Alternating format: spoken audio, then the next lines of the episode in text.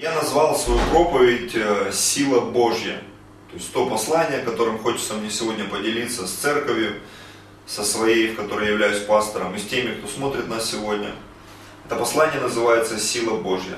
Несколько мыслей, которые я законспектировал. Мы живем в удивительное время, когда все фантастическое и все то, во что сложно поверить, становится реальностью.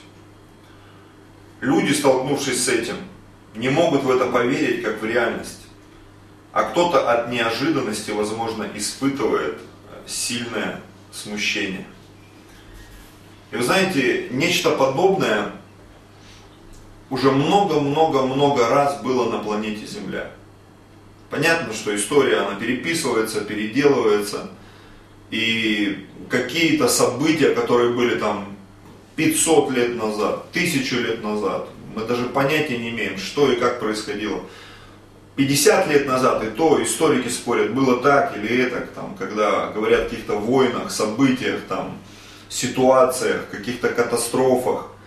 Все настолько э, сложно сейчас восстановить, как это было. Но я убежден в том, что история повторяется. И глядя в священное писание, мы можем это увидеть. Я бы хотел, чтобы мы все с вами открыли Луки 17 главу. Луки 17 глава с 26 стиха.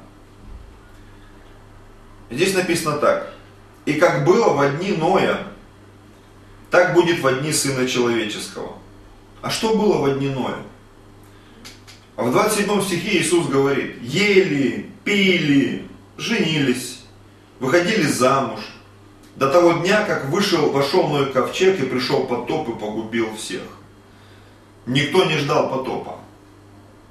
Когда мы смотрели все эти новости из Китая, лично мне казалось, ну это где-то там, как это по всему миру может пойти. Я думаю, что так думало подавляющее большинство людей на планете Земля. И то, что сейчас происходит на улицах наших городов, в СМИ, когда закрываются там магазины и происходит что-то невероятное. В это многие до сих пор не верят, а кто-то уже наполняется каким-то страхом. Но это уже было когда-то. В одни Ноя это точно было. Когда люди даже не подозревали, какой потоп. Как, Ной, зачем ты строишь этот ковчег? В 27 стихе написано, так же было в одни Лота. Ели, пили, покупали, продавали, садили, строили. Когда сейчас объявили неделю воздержания от массовых каких-то встреч, э, люди у нас в Москве, там, кто на шашлыки, кто в парке, мы как-то с женой тоже пошли на разведку. Огромное количество людей, огромное количество людей. И вот написано, в тот день, в который Лот вошел из Содома, пролился с неба дождь огненный и серный и истребил всех. Так будет и в тот день, когда Сын Человеческий явится. Что бы я хотел взять из этих двух примеров? А, я бы не хотел подводить там, к тому, что пришествие Иисуса приближается, еще что-то. Нет, я хотел поговорить об эффекте неожиданности. Когда в нашей жизни происходят вещи, о которых мы даже не помышляли где взять силу, чтобы все это преодолеть. Силу эмоциональную, силу духовную, силу физическую, интеллектуальную. Как преодолеть то, что идет как волна, как рок, как какая-то неизбежность. Еще несколько мыслей. Когда происходят подобные вещи, люди в большинстве своем не знают, где черпать силы для преодоления всего навалившегося. Сила медицины, сила правительства, сила здоровья и подобные вещи в большинстве своем оказываются малоэффективными. И вы знаете, мне как человеку верующему, как священнику, уже больше 20 лет, несущими свое служение, я все, все это время, все эти дни заглядывал в свое сердце, в свой разум. И третье служение подряд мне хочется говорить о Божьем, о том, что мы можем черпать силу в Боге, Мы можем черпать силу в Его Слове. Мы можем черпать вдохновение в тех откровениях, которые Господь дает нам. И одно место, которое сегодня мне с утра так а, ясно в разуме, ну, загорелось оно в моем разуме, это Римлянам 1 глава 16 стих. И здесь а, апостол Павел, обращаясь к римской церкви, он говорит такие слова. «Ибо я не стыжусь благовествования Христова, потому что оно есть сила Божья ко спасению всякому верующему». Вы знаете, как никогда нам нужна сила ко спасению, чтобы спасти э, свое эмоциональное состояние, чтобы спасти свое здоровье, чтобы спасти свою финансовую позицию, чтобы она была стабильной. И большинство из нас, мы реально мы не ожидали, как это все, как долго это продлится. Потому что слушая прогнозы, неделя, две, кто-то говорит месяц, кто-то говорит несколько месяцев. И никто не знает, как это все будет. Где брать эти силы? Финансовые, духовные, физические. Слово говорит, что благовестие – это сила к спасению всякому верующим. Во-первых, иудею, потом и елену. 17 стих говорит нам, в нем открывается правда Божья от веры в веру, как написано, праведный верою жив будет. И вы знаете, как бы ни звучало это банально для, возможно, людей, которые уже давно в церкви, но когда наступает э, сложное время, там, военное время, когда происходят какие-то финансовые моменты, кризисы, когда происходят какие-то катастрофы, э, может быть не такие глобальные, как сейчас, но и такие же глобальные, как в том числе, внутри нас должен срабатывать механизм, который нашей верой должен был доведен до автоматизма. Знаете, когда наступает сложный период, как человек себя ведет? Продолжает ли он верить? Продолжает ли он доверять Господу? Продолжает ли он искать Его присутствие и водительство? Или же он закрывает Библию, кладет ее на полку и пытается все решить каким-то своим простым человеческим способом? И вот я сегодня в этой проповеди, в этом послании Хочу напомнить нам всем, что Писание говорит, я вспомнил прямо сейчас, что в каком бы состоянии ты ни находился, твоя жизнь, моя жизнь, они должны быть обращены и направлены к Господу. Написано, весел ли кто из вас, пусть поет псалмы, злостраждет ли кто из вас, пусть молится. В любом состоянии, э, катастрофы или праздника, наша жизнь должна быть наполнена Господом. И благая весть – это радостная весть. Радостная весть, которая предназначена для всех людей, живущих на планете Земля. И сегодня несколько вещей, которые я переживаю в своем сердце, я бы хотел это передать вам. Как мы можем видеть эту силу в своей жизни. Силу, которая является благовестием и которая приводит к спасению каждого из нас. Я вижу два очень важных момента, которые мы должны контролировать в своей жизни. Что значит контролировать? Заботиться, чтобы эти моменты, эти сферы, эти поступки, там, дела, они были активными, чтобы они не покрылись пылью, знаете, как был в форме, умел играть в футбол, там что-то делать, прошло время, и ты раз, и ты не способен. И как в одном месте в Библии написано, если в день бедствия ты оказался слабым там, или не готовым, то бедна сила твоя. Вот наша сила, она должна быть всегда в форме. Вот это состояние благовестия, должно быть в форме. И вот у меня есть два момента, о которых я хотел бы поговорить. Момент номер один – или пункт номер один. Насколько я, насколько мы, вы, я, мы вместе, мы открыты для того, чтобы принимать благовествование в свою жизнь. Библия говорит, что когда мы призываем Иисуса Христа в свое сердце, то мы получаем спасение. Наши имена записываются в книгу жизни. Но по факту в нашей жизни еще остается очень много вещей, которые способны утянуть нас и украсть или обнулить то спасение, которое даровал нам Христос. Это какие-то старые привычки, это худые сообщества, которые возвращают добрые нравы. Это, как написано в первом псалме, а, совет нечестивых, путь грешных, собрание развратителей.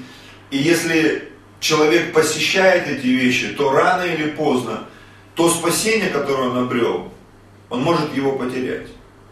Поэтому мы, как люди верующие, мы должны обновлять свое спасение, братья и сестры.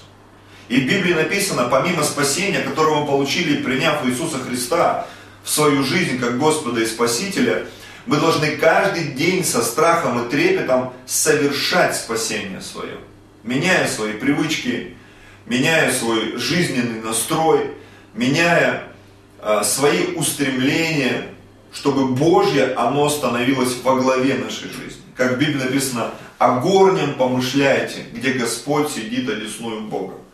И когда наша жизнь, она настроена на подобный вектор развития, тогда внутри нашего сердца будет все больше и больше мира.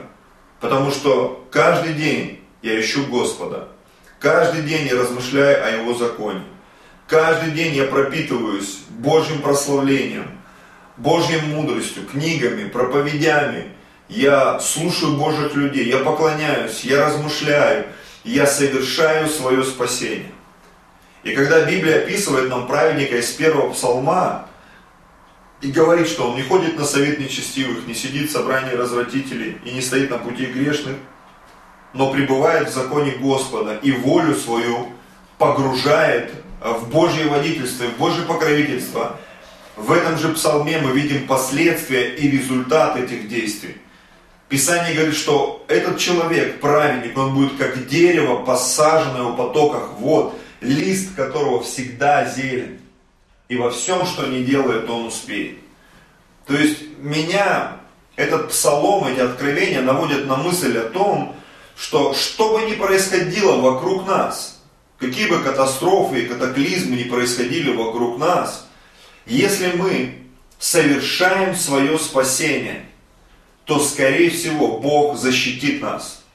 Как защитил Ноя, как защитил многих праведных людей, которые в свое время а, под водительством Божьим, они оказались под защитой. И те катастрофы, которые были в то время, те глобальные катастрофы, которые переживало человечество и во времена Иосифа, и во времена Авраама, и во времена Иакова, и во времена Ноя, и во времена Лота, все эти люди были спасены по одной простой причине. Они имели очень сильные взаимоотношения с Господом.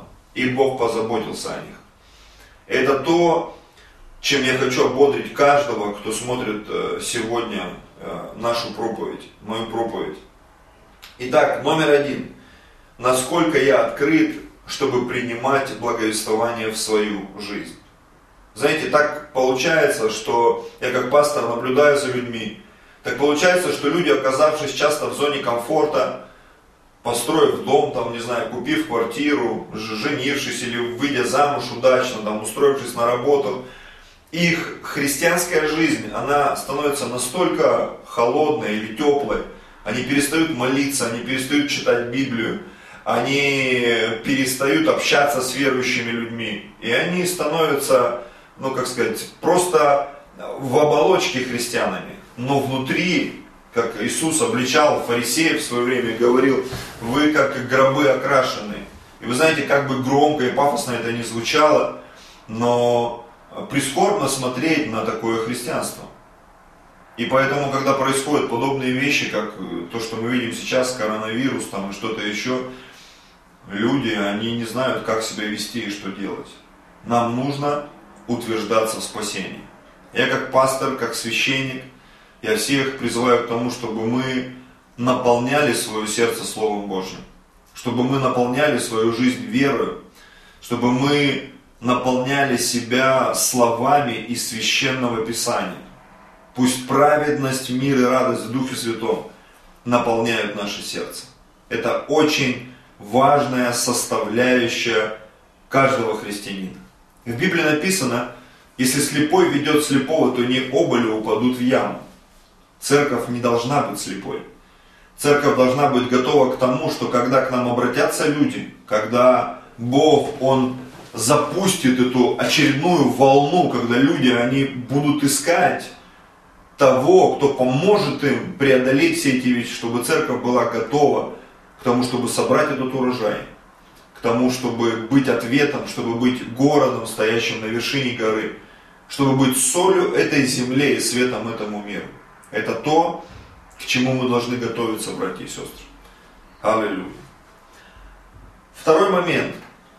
Благовестие, вот этой силы, которая проявляется в нашей жизни, потому что общаясь с Богом, мы наполняемся этой силой. И она делает нас сильными духовно, душевно, физически, материально. И всех библейских героев, а, примеры эти библейские, они показывают, что это сделало их сильней. Так вот, второе, это наша способность быть открытыми для того, чтобы отдавать и делиться благовествованием. Делиться благовествованием. Это очень важный момент. И я понимаю, что сегодня я там прочитал э, много разных книг, и вот последняя там книга, которую я прочитал, мне очень понравилась, «Церковь со скоростью света», по-моему, она называется. И там такая весьма удручающая статистика того, что происходит в мире на сегодня, что там многие теологи, там подсчеты говорят, что к 2030-35 году мусульман будет больше, чем христиан.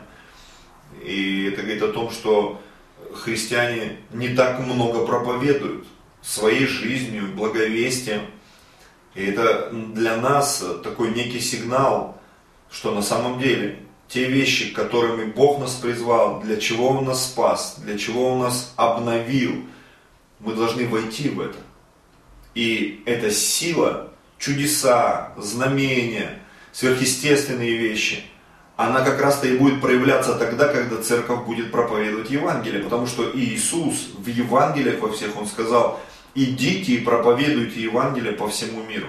И вас будут сопровождать все знамения всех верующих они будут исцелены, они будут изгонять бесов, а они, если что смертоносное выбьют, не повредит им.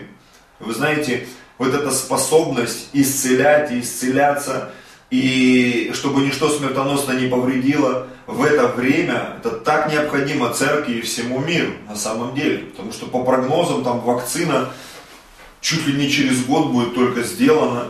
И это, конечно же, очень странно на самом деле. Но Бог дает способность церкви молиться за людей, чтобы люди исцелялись, чтобы не было летальных исходов, чтобы люди были наполнены Словом Божьим, чтобы люди были наполнены истиной. Поэтому два этих момента, насколько мы открыты для того, чтобы принимать благовестие, и насколько я открыт для того, чтобы отдавать благовестие, это два инструмента, через который будет проявляться эта сила Божия к спасению. Во-первых, всякому верующему, во-первых, иудею, потом и елен. Бог спасает свою церковь, Бог спасает свой народ, но также Бог хочет достигнуть максимальное количество людей на этой планете Земля. Поэтому мы должны над этим задуматься, братья и сестры. Должны молиться об этом и думать над тем, как Бог может использовать нас. Еще одно место, это книга Захарии, 4 глава, 6 стих. Здесь написано так. Тогда отвечал он и сказал мне так. Это слово Господа к Зарававелю, выражающее не воинством, не силою, но духом моим говорит Господь Саваоф. О чем идет речь здесь? А здесь речь идет о том, что очень часто, я уже говорил чуть выше об этом, чуть раньше, мы рассчитываем на какие-то внешние силы и внешние факторы. Но Бог говорит, моим духом, моим помазанием это все будет сделано. Бог способен нейтрализовать любую болезнь. Бог способен нейтрализовать любую проблему. Бог способен нейтрализовать любой вирус в том помазании, которое имеем мы, если мы готовы принять это, готовы принять то действие, которое Бог э, производит через нас. В Библии написано, что Бог производит и хотение, и действие. И часто я слышал от людей, говорят, ну если Бог все производит, почему ничего не происходит? Потому что человек должен откликнуться на этот призыв. Человек должен откликнуться на то, что Бог вкладывает в его жизнь. Точно так же, когда Бог призывает человека к спасению, человек должен откликнуться на это спасение. И точно так же, когда человек спасен, и он уже часть церкви, часть народа Божьего, Бог призывает его идти и проповедовать Евангелие. И человек должен откликнуться на этот призыв и пойти и проповедовать Евангелие. То есть сила Божья и в том и в другом случае она проявляется тогда, когда человек откликается на Божий призыв. Когда мы смотрим на жизнь Иисуса, то мы можем вспомнить э, разные истории в его жизни. Когда он приходил, написано, в некоторые селения и требовавших исцеления он исцелял. Всех, кто к нему прикасались, все, кто приходили. Но в его жизни был момент, когда он пришел в свой родной город, и написано, не мог там исцелить многих по причине их неверия. Люди не откликались на то, что делал Иисус.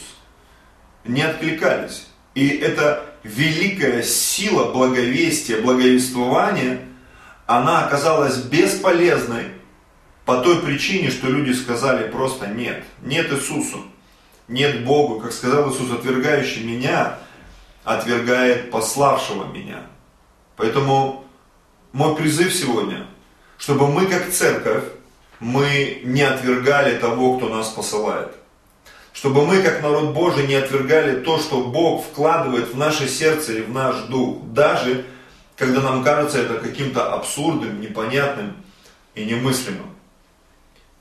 И я молюсь, чтобы Господь дал каждому из нас эту силу и способность двигаться и развиваться. Вы знаете, я бы хотел помолиться сейчас э, с людьми, которые, возможно, первый раз нас смотрят, или которые чувствуют, что их жизнь христианская, она превратилась в просто выполнение каких-то обрядов. Я встаю, я иду на работу, иногда я читаю Библию, иногда я молюсь, иногда я что-то там делаю, но я не уверен, иду ли я на небо или нет. Или ты вообще первый раз смотришь нас. Вообще первый раз ты слышишь подобную информацию. А, я хочу помолиться вместе с тобой. Я хочу, чтобы мы все закрыли глаза и помолились этой простой молитвой, которая необходима каждому человеку на планете Земля. Скажи вместе со мной, Отец Небесный, я прихожу сейчас к Тебе, я прошу у Тебя прощения за свою старую греховную жизнь.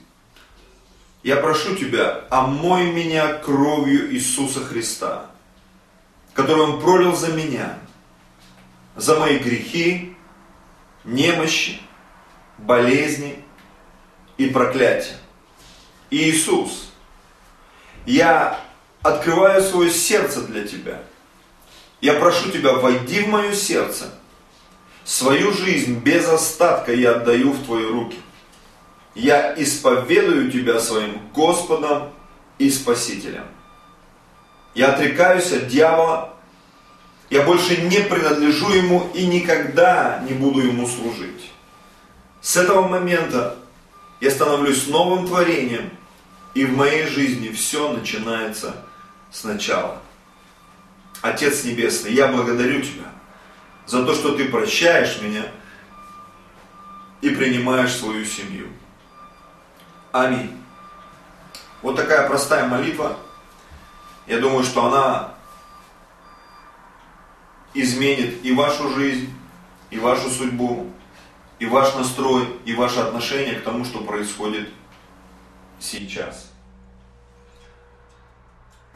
Еще я хочу помолиться, чтобы Господь вдохновил каждого человека в эти дни доверять Ему и не позволять страху и сомнениям наполнять свою жизнь. Господь, мы благословляем нашу страну, мы благословляем людей, которые живут здесь, благословляем Москву, Сейчас эти уже постановления, они по всем городам пошли, то, что было в Москве. И мы молимся, чтобы это влияние, эта сила коронавируса, каких-то политических там ветров, течений, она была преодолена силой Божьей во имя Иисуса Христа. Господь, мы прославляем и превозносим Тебя. Ты великий, Ты славный, Ты всемогущий Господь. Будь прославлен, будь превознесен и будь возвеличен во имя Иисуса Христа.